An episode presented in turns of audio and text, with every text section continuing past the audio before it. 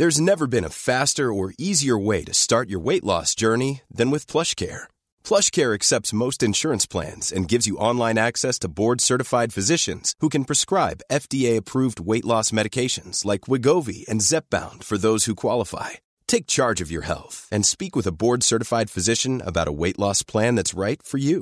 Get started today at plushcare.com slash weight loss. That's plushcare.com slash weight loss. plushcare.com slash weight loss. Heraldo Podcast, un lugar para tus oídos. Tener un bebé es una revolución, pero tener más de uno al mismo tiempo no me lo puedo ni imaginar. Sin embargo, pasa más de lo que se piensa, sobre todo en esta época que también hay inseminación artificial. Para hablar de este tema está con nosotros Ofelia Uribe, que tuvo trillizos. Ofelia, bienvenida en La Moder. Muchas gracias, Monse. Platícanos, ¿cuántos hijos tuviste primero? Tuve tres. De golpe. De golpe. Solo tres. Después ya dijiste, no, capaz que salen Exacto, otros tres. Se me pasó la mano, yo quería dos. ¿Fue embarazo natural o fue un proceso artificial? Fue inseminación. ¿Inseminación? Ajá. Ajá. Llevaba cinco años eh, tratando de embarazarme. Ya en tratamiento formal, como dos, tres años, dos y medio, algo así. Ok, y te dijeron así, ¿de pegaron tres, vas con tres? ¿O, o Sí. hubo alguna opción? No, no, no, no. Eh, me hicieron, bueno, te dan, bueno, a cada quien le, le Es diferente. Es diferente. A mí me dieron hormonas para ovular más, Ajá. para que cuando te hagan la inseminación tengas más, Más opciones, más probabilidades. Ah, eh, La inseminación en realidad es de los más light, o sea, hay, hay in vitro y otras cosas. A mí me había, esta era la quinta inseminación, Qué valiente. y entonces, este, ya como que era la, o sea, si no pegaba la inseminación, pues ya íbamos a- a- a evolucionar a otro, proceso. a otro proceso. Justo cambié de doctor. Bueno, es todo un proceso. Es esta parte de la fertilidad y infertilidad es muy complicada y muy difícil. Y este, y entonces, pues acababa de cambiar de doctor, que Ajá. lo primero que hizo fue eh, me- una cirugía para quitarme endometriosis. Uy. Y, y entonces ya esta fue, o sea, yo juraba que después de todo el tratamiento de la endometriosis, pues ya iba a pegar y no. Y entonces ya fue la inseminación, la primera después de la endometriosis, pero la quinta en total, cuarta o quinta, ni me acuerdo. Y entonces es un, es un embarazo muy monitoreado porque pues están viendo a ver si pegó y así. Entonces no creas que fue así como de repente me enteré que eran tres, sino realmente a la semana de saber que sí me había embarazado. O sea, más bien, en el momento que me enteré que me embaracé, me enteré que eran tres. Ok. O, O sea, sea, no. Entonces, El universo dijo, tenías tantas ganas que te van Exacto. tres. Y entonces me acuerdo que estábamos mi esposo y yo, y el doctor era muy simpático. Ajá. Y entonces me dijo, mira, uno, dos, tres, un payasito. Y dije, ¿qué? y sí, son tres. Y yo creí que era broma. Le dije, no, bueno, ya, jajaja. sí, o sea, sí, sí. Ajá, ¿qué sigue? y ya sabes, me dice, no, no, ven, ven al consultorio y platicamos. Y me seguía diciendo todos los, o sea, como las probabilidades de a, a qué semana llegas, y dependiendo si son cuates y tres y cinco, o sea, es más. Y entonces, este, me, me empezaba a explicar ya eso como más técnico y yo seguía sin que me cayera el 20, ¿no? Ajá, O sea, no, o sea, como que, no, pero es broma, me dijo, no, es en serio, son tres. Y entonces, pues ya como que súper shock. Sí, La claro. verdad es que casi ni lo escuchamos, o sea, como que esa, esa cita, pues apenas si nos cayó el 20 que eran tres. Y este. Y, y bueno, pues ya el embarazo empezó ya complicado desde ese momento, la verdad. Desde que te enteraste que estabas embarazada. En algún momento del embarazo, por lo que he leído y nos han comentado en el grupo mamás que tienen embarazos múltiples, les comentan que hay la posibilidad como de deshacerse de uno de los embriones para que los otros dos tengan la posibilidad, más posibilidades de sobrevivir. ¿Tú pasaste por este proceso? No. No, Qué bueno, ni siquiera nos fuerte. lo cuestionamos. Ok. O sea, sí nos dijo él, puede absorberse uno absorberse, naturalmente, Ah, pero nunca ni nos planteamos nosotros provocar algo así. O sea, queríamos bebés, o sea, no queríamos tres, Queríamos pero muchos. no todos al mismo tiempo, pero no, nunca, nunca no, o sea, esa no fue una opción. Para nosotros sí había la posibilidad de que uno se absorba, que eso pasa Muy común. Muy común cuando son múltiples, porque pues, apenas son embriones chiquititos. Pero no, no, no pasó. ¿Qué tipo, y tú, qué, qué tipo de complicaciones tuviste tú en el embarazo desde, desde, desde el shock de que eran tres? O sea, pues mira, yo casi que al día siguiente que me dijo que eran tres empecé a vomitar. O sea, Pero eso fue de ansia. no, no, sí tuve muchos temas, eh, mucho, muchas náuseas. O sea, eso, eso, los primeros tres meses todo el mundo ya sabes que tiene pues las Sí. náuseas y yo lo tuve al triple, eso sí, de verdad que era tres. tremendo. Este, y de hecho no, so- no solo los tres meses, todo el embarazo vomité.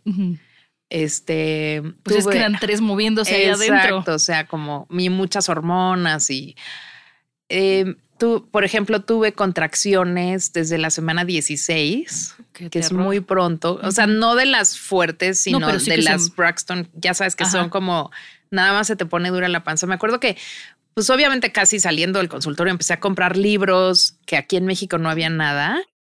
Me acuerdo que mandé pedir unos de triplets y de no sé qué, o sea, como muchos libros para empezar a leer a ver de qué se trata ¿Qué me esto. esperaba? Y este, y me acuerdo que tuve la primera contracción que me sentía mal y como muy cansada. Yo estaba trabajando, yo, yo he trabajado toda mi vida, tengo un despacho de diseño de interiores, entonces yo trabajaba un poco normal, me sentía fatal, pero seguía chambeando. Y, y, y un día que estaba muy cansada, era justo en la semana 16, estaba leyendo el libro en la noche y justo leí lo que era una contracción y dije, ay, tengo una contracción.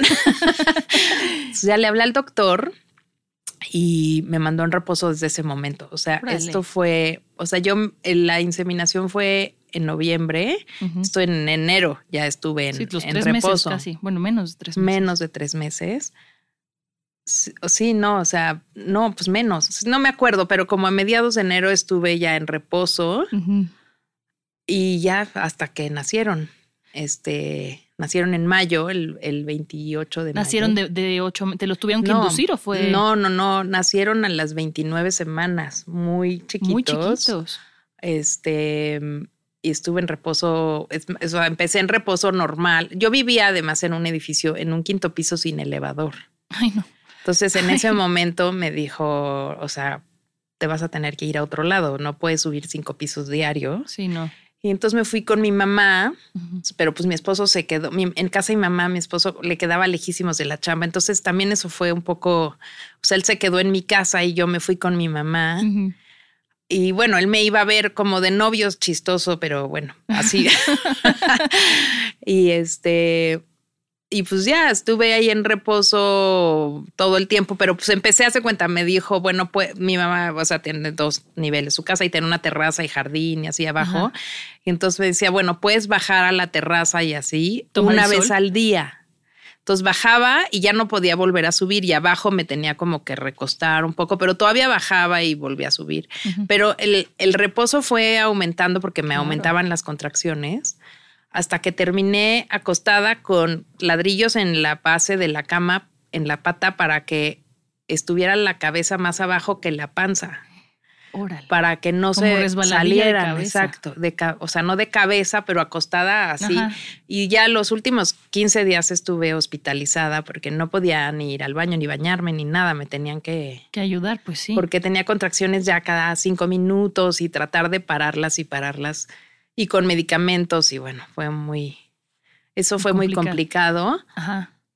y pues ya abordaba, dejé mi oficina obviamente en stand-by y este, Sí, pues si no podías ni respirar. no, pues sí fue un embarazo, un embarazo, este, Atípico. sí, sí, totalmente. ¿Y eh, nacieron a las 29 semanas porque te dijeron ya los tenemos que sacar o porque las contracciones fueron tantas que Ya, salieron? Exacto, Se, se, empezaron a pelear desde la panza. Exacto. Entiendo un poco que lo importante cuando, cuando tienes, eh, tri- o sea, múltiple. múltiple, es, es la altura y como me puedes ver, pues no había no, para dónde hacerse. O sea, te crece la panza mucho horizontalmente, que sí da para crecer, pero pues la altura que tienes ya es la que es. Sí, Entonces ahí es donde ya no caben. Te hubieran ayudado a estirarte. Exacto, entonces pues mido unos 55, entonces pues no habían para dónde. Y entonces por eso salieron, o sea, ya me, me na- nacieron en perinatología porque mi doctor me recomendó, O sea, teníamos opciones y el seguro y bueno, muchas cuestiones. Y además había, en los hospitales privados, o sea, mis hijos ya tienen 22 años, eso también es algo importante, porque no es ahorita que hay mucho más opciones, mucho más embarazos múltiples, más información. En ese momento había para un aparato específicamente que se que creo que se llamaba ventilador electromagnético, no sé qué, o sea, no me preguntes mucho, que solo había en perinatología. O sea, ni, iban a necesitar. Ni en el Ángeles, ni en ninguno privado había. Ok. Entonces me dijo, vete a hacer, o sea, que tu esposo vaya a, a, darte de alta en perinatología, tener el carnet, por si no llegamos a la semana 32, vas a necesitar seguramente, alguno de los bebés va a necesitar ese aparato. Y si está en otro hospital, o sea, a veces pueden hacer intercambios y los mandan, pero si está usado por alguien de perinatología, pues ya no, hay lugar y ya no llega. Entonces, por eso nacieron en perinatología. ¿Y estuviste internada en perinatología las últimas semanas también? No, la eh, me internaron en el Hospital Santa Mónica, que está en Polanco, porque un tío era socio y así. Te quedaba bien. nos quedaba bien. Y entonces ahí estuve los últimos días. Ok. Y ya que nacieron así, nacen, supongo que estuvieron en incubadora con el ventilador un par de meses. Exacto. Y ese aparato sí lo usó uno de mis hijos. El que no había en ningún otro lado, sí lo usó Carlos. Se llaman Carlos, Alejandro y Marina. Eh, Carlos sí lo necesitó. Entonces sí fue, o sea, sí fue una maravilla que nacieran ahí. Fue una maravilla perinatología. La verdad es que es, es este yo siempre estaré agradecidísima con, con el Instituto de Perinatología porque, pues primero le salvó la vida a Carlos en específico, eh, pero sí tienen una atención que yo, o sea, bueno, obvio no he visto otros hospitales como son, seguro Porque ya tuviste un embarazo con tres. pero sí hay una enfermera en los que están en terapia intensiva que Carlos y Alejandro estuvieron. Es, hay una enfermera 24 horas con ellos todo el tiempo, viéndolos. O sea, y, Marina estuvo en, terapia media. O sea, simplemente porque era más fuerte. Sí es, es real que las mujeres son más fuertes. Gracias. Nos lo dice una experta que tuvo tres hijos en un solo parto. o sea, Marina solo necesitaba crecer. Y los otros dos sí tenían neumonía, o sea, sí, sí había complicaciones médicas que Marina nunca tuvo. Ok. Y entonces, ¿Fue cesárea, parto natural? fue cesárea. Creo que no, no sé si puede ser no cesárea porque no sé, por eso te no tengo idea yo tampoco, pero la mía fue cesárea. Este, sí, pues fue una cesárea. Además tenía que ser muy rápida. Entonces, por ejemplo, mi cicatriz es vertical. Ah, porque no salían más fácil. Porque salen más fácil y más rápido para que el tercero no le falte oxígeno o algo. O sea, hay razones médicas que no te sé decir, pero pero por ejemplo, pues a diferencia de muchas mamás, mi cicatriz es vertical. Ok, sí, sí he sabido que es cuando es de emergencia, hacen la cicatriz de, de otra manera. ¿Al cuánto tiempo pudiste estar con tus tres hijos en tu casa? ¿Cuánto tiempo pasó? O sea, bueno, yo vivía, te digo, en este edificio de cinco pisos. Entonces yo estuve en, en que te dejan 72 horas, pero te dejan al bebé desde el primer momento. Obvio, lo mío no, porque estaban en, en incubadora pero desde el primer día me dijeron, no puedes bajar eh, en silla de ruedas, ah. tienes que bajar caminando. Nacieron a la una de la mañana y la, y la hora de visita es a las cuatro. Entonces, si no caminas de aquí a las cuatro, no los vas a ver hasta mañana. Y entonces me puse a caminar como loca, todo, así me acuerdo, y además nadie te ayuda, o sea, esa es la parte. A las mamás no que no las pelen, pero la verdad es que pues un poquito, o sea, se concentra en el bebé, que lo agradeces, pero me acuerdo que con el, el tubo del suero que tiene. Sí, sí, sí, yo también me salía a caminar. Me salía a caminar, pero empecé así completamente doblada. O sea, pues me habían operado cinco horas antes. Desde las nueve de la mañana hasta las cuatro de la tarde caminé, caminé, caminé, caminé, caminé hasta que podía caminar ya sola. Para verlos. Para verlos. Entonces los vi a las cuatro. Ajá y me acuerdo que fue una sorpresa muy grande verlos tan mal. O sea, eso nadie te lo platica. Pero la verdad es que, o sea, Marina, te digo, estaba más grandecita. Más grande, no grande. No, no, no, en realidad era la, la mediana. Pesaban uno, es más, era la más chiquita, uno 350, uno 450 y uno 550. Estaban chiquititos. Chiquititos. Y este, y Marina estaba en terapia media, entonces podía verla, acariciarla, tocarla, todo. Pero a Carlos y Alejandro no los podía tocar, estaban con antifaces, conectados por todos lados, con agujas por todos lados. O sea, y, Carlos estaba en esto que era este ventilador que te digo que como que vibraba. Y entonces no lo podía tocar y todo lo estresaba. Entonces, este, tenían tapones en los oídos y tapados los ojos para que no los estresara. El estrés les baja la oxigenación. Ok. Entonces tenían que estar lo más aislados posibles de todos los aparatos que tenían ahí alrededor de ellos. Entonces, ese momento fue muy duro. Em, me dijeron que Carlos probablemente no sobreviviría, pero la verdad la libró muy bien. Y ya cuando los pude tocar, este, en los libros que compré, venía una terapia que se llama terapia de canguro, que, o sea, te voy a decir, fue más difícil que fueran prematuros a que fueran tres. Ok, ok. O sea, el hecho de que sean tan prematuros implica muchísimas cosas, medicamentos y mil cosas. Y entonces la terapia de canguro tienes que cargar al bebé, este, Sí, bueno, en, la incubadora no traen ropa más que un pañal. Y tú también te tienes que abrir. Ah, el famoso skin el to skin. El famoso skin to skin. Entonces los abrazas, pero horas. O sea, tienes. Entonces yo, haz de cuenta que si nos dejaban estar, con Carlos y Alejandro nos dejaban estar mucho tiempo. Entonces podía, cargaba dos horas a Alejandro, dos horas a Carlos y una hora Marina. Y me sacaba la leche ahí y todo. Entonces iba a mi casa regresaba y, y, me enseñaron ahí a sacarme la leche, a todo lo que por ejemplo, no te dejaban en perinatología usar sacaleches, lo tenías que hacer con la mano. Ay, no. Es mucho más complicado, ¿no? No, pues yo nunca aprendí con el sacaleches y la mano. la mano es más fácil. Entonces, bueno, te enseñan todas estas cosas que no, que no. Es un mundo nuevo. Sí, es un mundo nuevo. Y entonces, pues o sea, por ejemplo, Carlos y Alejandro no tomaron el calostro, que es lo primero que te sale, pero Marina sí. Y entonces ya, bueno, te sacas la leche. Estaba ahí y yo me sacaba la leche cada tres horas como si sí estuviera el bebé conmigo. en la noche ponía, ponía el despertador y todo. Y estuvieron cinco semanas, Carlos y, digo, Alejandro y Marina. Y Carlos estuvo nueve semanas. Ok. Entonces, este, pues Ah, y bueno, y de ahí mismo a las enfermeras que iba conociendo y todo, como que ellas mismas me dijeron, oye, nosotras te podemos ayudar. Entonces lo que hicimos fue como un equipo que iba una cada noche a mi casa, o sea, conseguía siete enfermeras. Wow. Iba, o sea, que era el día de su descanso, se iban a mi casa. Ajá en las noches. Ah, entonces era una diferente cada día. Una diferente cada día. Ah, yo pensé que siete todo el tiempo. No, no, no, no. O sea, nada más para que fueran ellas mismas, porque te digo, lo difícil era que eran prematuros. No podía ser cualquier enfermera. ¿Y quién mejor que las de perinatología? Sí. Wow. Entonces ellas se turnaban una noche cada quien y en la mañana tenía otra enfermera que esa sí era normal, o sea, no era de, de, prematuros, que también fue a todas las amé y las adoré, o sea. Sí, pues sí. y entonces en la mañana llegaba la del día de 3 a 6 de la tarde, de, no, de 6 de la mañana a 3 de la tarde. A las 3 no había nadie y a las 7 llegaba la de la noche y se iba a las 6 de la mañana. Ok. Entonces de 3 a 7 que estaba sola, se turnaban mi mamá, mi hermana, mi suegra, todos los que pudieran. O sea, siempre había alguien, no podía estar sola. No, pues no.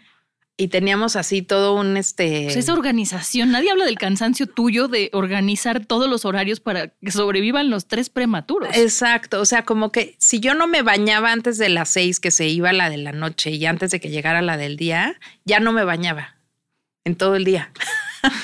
No, no, de verdad me parece admirable todo lo que me estás contando así. O sea, esas primeras semanas te llegaron dos de golpe, pero luego ya llegó el tercero que necesitaba más cuidados en ese momento todavía o ya no. Sí, o sea, todavía Carlos y Alejandro usaron oxígeno en mi casa, por ejemplo, que eso era súper complicado y gracias a Dios que estaban las enfermeras porque es bien difícil darte cuenta cuando necesitan oxígeno y cuando no, porque si les das demasiado oxígeno tampoco es bueno y también se empiezan a volver dependientes. Tienes que enseñarles un poco a, a respirar por sí solos, que es lo de la terapia de canguro, por ejemplo, que ah, es parte.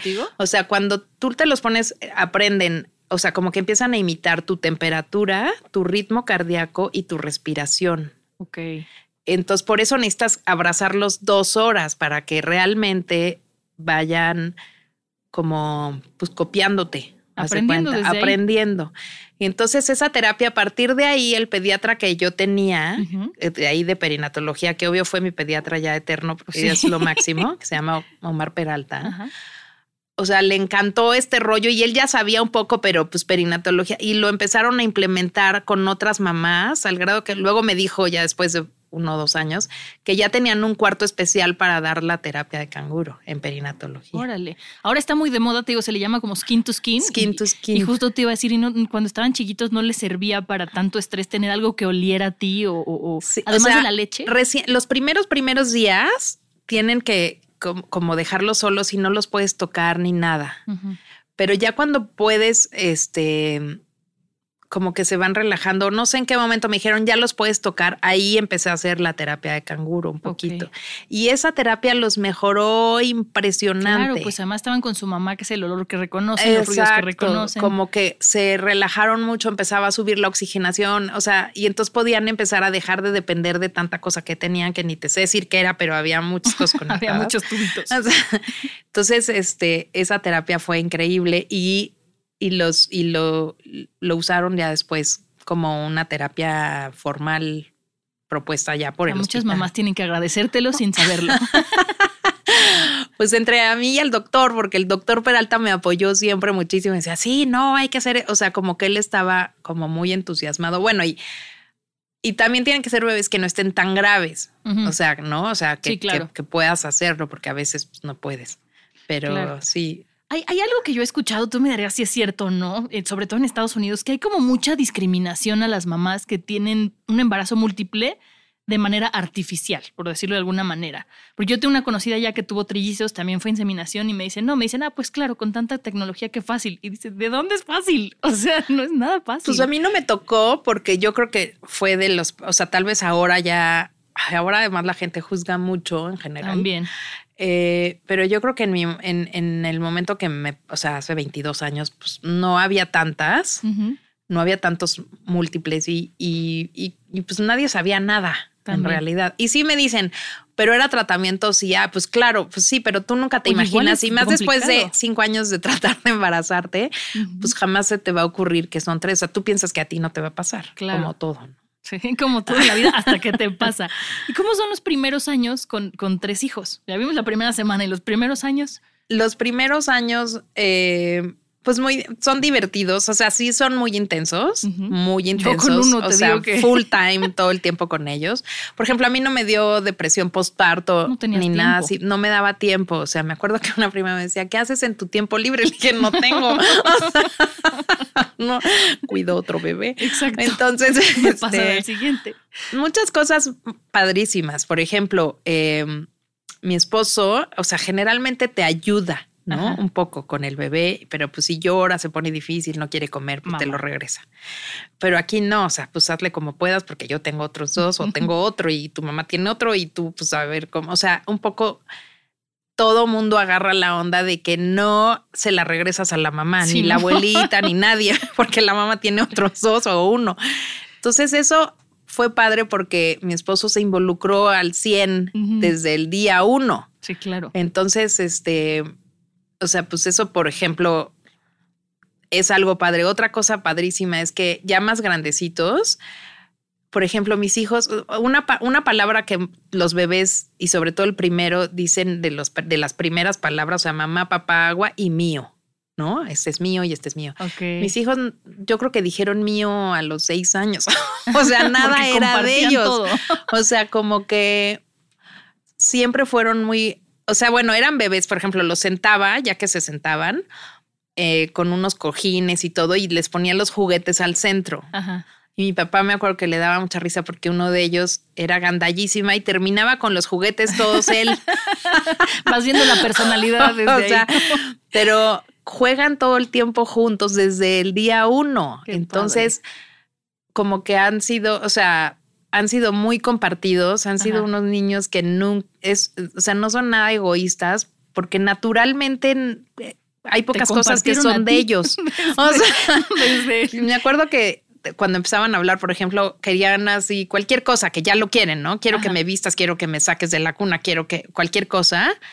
Y, y, siempre me acuerdo que les decía uno por uno, uno por uno. Y pues a veces le tocaba primero uno, a veces otro. Y aprendían a esperarse. O sea, como que nunca fueron en ese sentido tan demandantes porque están acostumbrados a que pues, son el tercero, el segundo, el primero a veces, pero siempre hay otros dos y solo una mamá o un papá o una persona que los está atendiendo. Entonces no eran, no eran tan exigentes. O sea, eso era una cosa padre que, que como que veíamos otros bebés y te sorprende un poco, que es normal y no es que esté mal ni nada, pero hay cosas que tú les tienen que enseñar, o sea, cuando eres mamá de uno. Sí, claro y con tres o cuatro los que fueran, aprenden por pues aprenden solitos. Entonces eso fue otra parte difícil fue quitarles el pañal, por ejemplo. Porque cada uno iba a su ritmo, supongo, o dijiste ya los tres. No, o sea, Marina ya estaba lista, ya odiaba el pañal y yo sabía que estaba lista y me avisaba perfecto cuando, cuando ya quería que la cambiara. Y entonces yo sabía que ella ya, y tampoco los puedes dejar aunque estén listos, como que dices, no, pues si ella ya, y, y los otros dos, cuando vieron que Marina empezó a no usar pañal, también querían quitarse el pañal, pero ellos no estaban listos. se me, perfecto.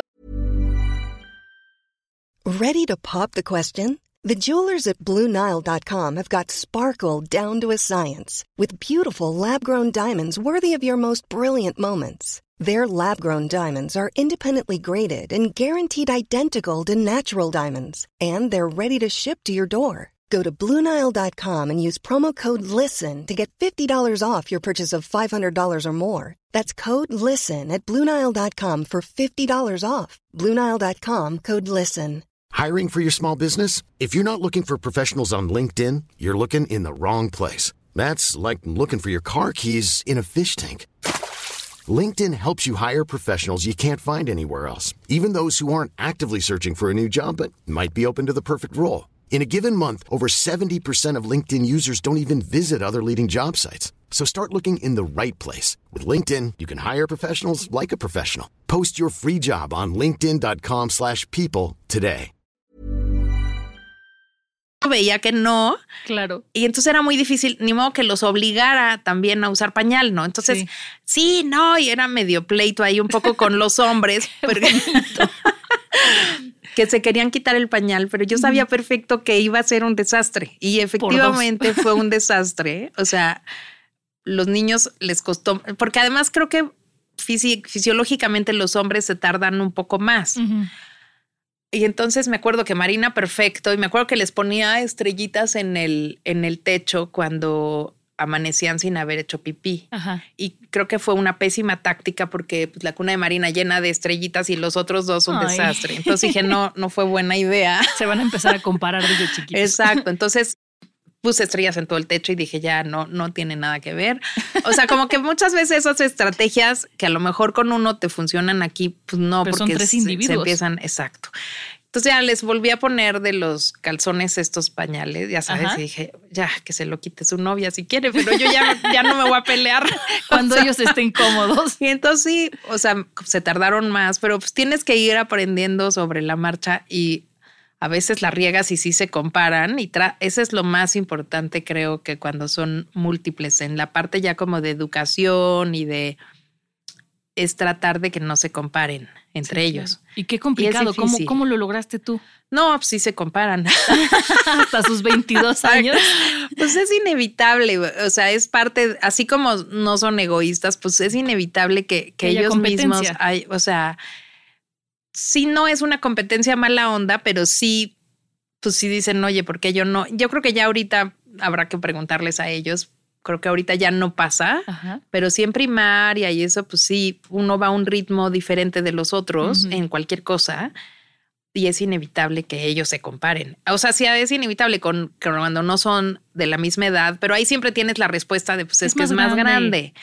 Pero pues aquí pues es diferente. Los segundos no, no oh. cuentan para ser más, soy más grande, ¿no? Como los gemelos de yo nací primero. Eh, o sea, como que lo que tienes que hacer es decirles cada quien es diferente y cada quien y voy a hacer lo que cada quien necesite y ya. Qué increíble. O sea, qué increíble la experiencia que viviste con todo y sus topes, pero qué increíble como verte ahorita que ya tienen 22 años y que lo platicas con tanta alegría. O sea, me encanta que no es como de, no, fue complicadísimo, no, te veo súper contenta. No, la verdad es que fue muy padre. Te digo que yo trabajaba mucho. Entonces, esa parte, por ejemplo, también pude regresar rápido a trabajar porque rápido entraron los tres al kinder, o sea, no es que uno y luego el otro y luego el Ah, otro, o sí, sea, claro. entonces entraron al kinder y tengo una socia maravillosa y entonces cambiamos la oficina a el mismo edificio donde yo vivía en la planta baja Ay, qué increíble. y entonces este por eso pude regresar. Claro, porque Entonces, estabas ahí. Estaba abajo y entonces ya tenían dos años y dos años y medio. Empezaron a ir al kinder, entonces pues yo podía ir a dejarlos al kinder, regresar y quedarme abajo trabajando, iba por ellos y regresaba, pero luego me los bajaba mucho a la oficina o me subía a la chamba a mi casa. Ajá. Y entonces como que pude estar con ellos mucho y- y regresar al despacho, que eso fue una oportunidad que no todo el mundo puede tener, pero Claro. pues como que lo armamos muy bien. Y ahí estuvimos hasta que tuvieron ocho años. Ok. Entonces esos ocho años fue buenísimo porque yo estaba ahí, entonces pues me subía a hacer la tarea y bajaba o me los bajaba con el cuaderno, o sea, ya sabes como esta parte de la escuela complicada que sí tienes que estar presente, pero no y entonces un poquito como que pues, tenía la oficina ahí. Hasta se me antojó, chofo, porque nada más tuve uno, ¿ya ves? Y era divertido, jugaban mucho juntos, hacían travesuras juntos, o sea, me acuerdo que, por ejemplo, un juego que les encantaba era tocar como una banda de rock y entonces ponían, Ay, qué bonito. ponían como miles de platos y ollas y juguetes y todo y uno tocaba la batería y el otro hacía no sé qué y otros y siempre como muy musicales Ajá. y hacían como banda de rock y o sea tenía, tenían muchos juegos entre los tres todo Claro. el tiempo Mi único referente a, a los trillizos es la serie de This Is Us, no sé si la has visto. sí sí la vi Y yo digo, no, ha de ser, ha de ser súper pesado, pero tú lo cuentas y digo, hasta se me antojó. Dije, ¿por qué nada más tuve uno? Y al rato que llego a decir, qué bueno que solo es uno. Muchísimas gracias, Ofelia, por contarnos tu experiencia, que, que te digo que hasta se antoja. Y no sé si hay algún tip que quieras decirle a alguna mamá que tenga ahorita o que esté embarazada de varios, de varias, de varios bebés, uno, dos, bueno, dos, tres, cuatro, cinco, se dan también los casos. qué barbaridad.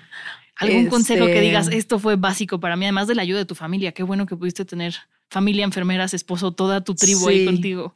sabes eso tener a tu tribu contigo es importantísimo. Tú sola no no no, vas eso, es, la- eso es lo que Us es, es no es real. Exacto. o sea está ella sola con el marido no es cierto. O sea necesitas pues sí la mamá la hija la hermana quien fuera. O sea necesitas ayuda y la otra que siempre ha sido es, es uno por uno o Sí. sea si eso que ellos lo entiendan o sea no no tú agobiarte de tratar de darle, o sea, entiendan ellos que es uno por uno, lo que sea. Y la otra, yo creo que, que muy importante es que, que ellos también entiendan, porque eso te sirve hasta para la adolescencia y hasta ahorita, los 22 años, es que no todo debe ser igual para todos. Cada quien va a tener lo que cada quien necesita. Entonces, si alguno necesita terapia y los otros dos no, pues ni modo. O sea, así es.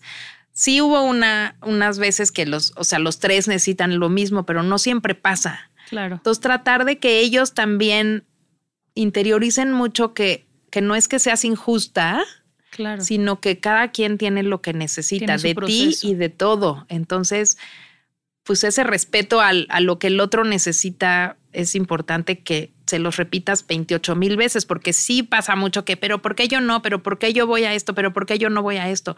Claro. Es porque cada quien tiene lo que necesita y al rato lo vas a necesitar tú y el otro no. Y Claro. cada quien... Qué bueno que tú como mamá no generalizaste así de ya todos para que todos juntos, también eso yo te lo reconozco muchísimo. O sea, sí es, eso es creo que lo más importante, que ellos sepan que no, y así es la vida tampoco, ¿no? O sea, no todo mundo tiene lo mismo, nunca. Al mismo tiempo, sí. Y ¿no? entonces, este, pues eso, cada quien va a tener lo que cada quien necesita de ti y de lo que sea. Perfecto, pues muchísimas gracias, muchísimas gracias por contarnos como todo el camino que vive una mamá que tiene un embarazo múltiple. A ustedes acuérdense de suscribirse al grupo que tenemos en Telegram, a nuestra tribu que tenemos ahí, nos mandamos memes para desahogarnos de repente entre mamás y nos escuchamos en la próxima. Adiós. Ever catch yourself eating the same flavorless dinner three days in a row? Dreaming of something better? Well, HelloFresh is your guilt-free dream come true, baby. It's me, Kiki Palmer. Let's wake up those taste buds with hot, juicy pecan-crusted chicken or garlic butter shrimp scampi. Mm. Hello Fresh. Stop dreaming of all the delicious possibilities and dig in at HelloFresh.com. Let's get this dinner party started.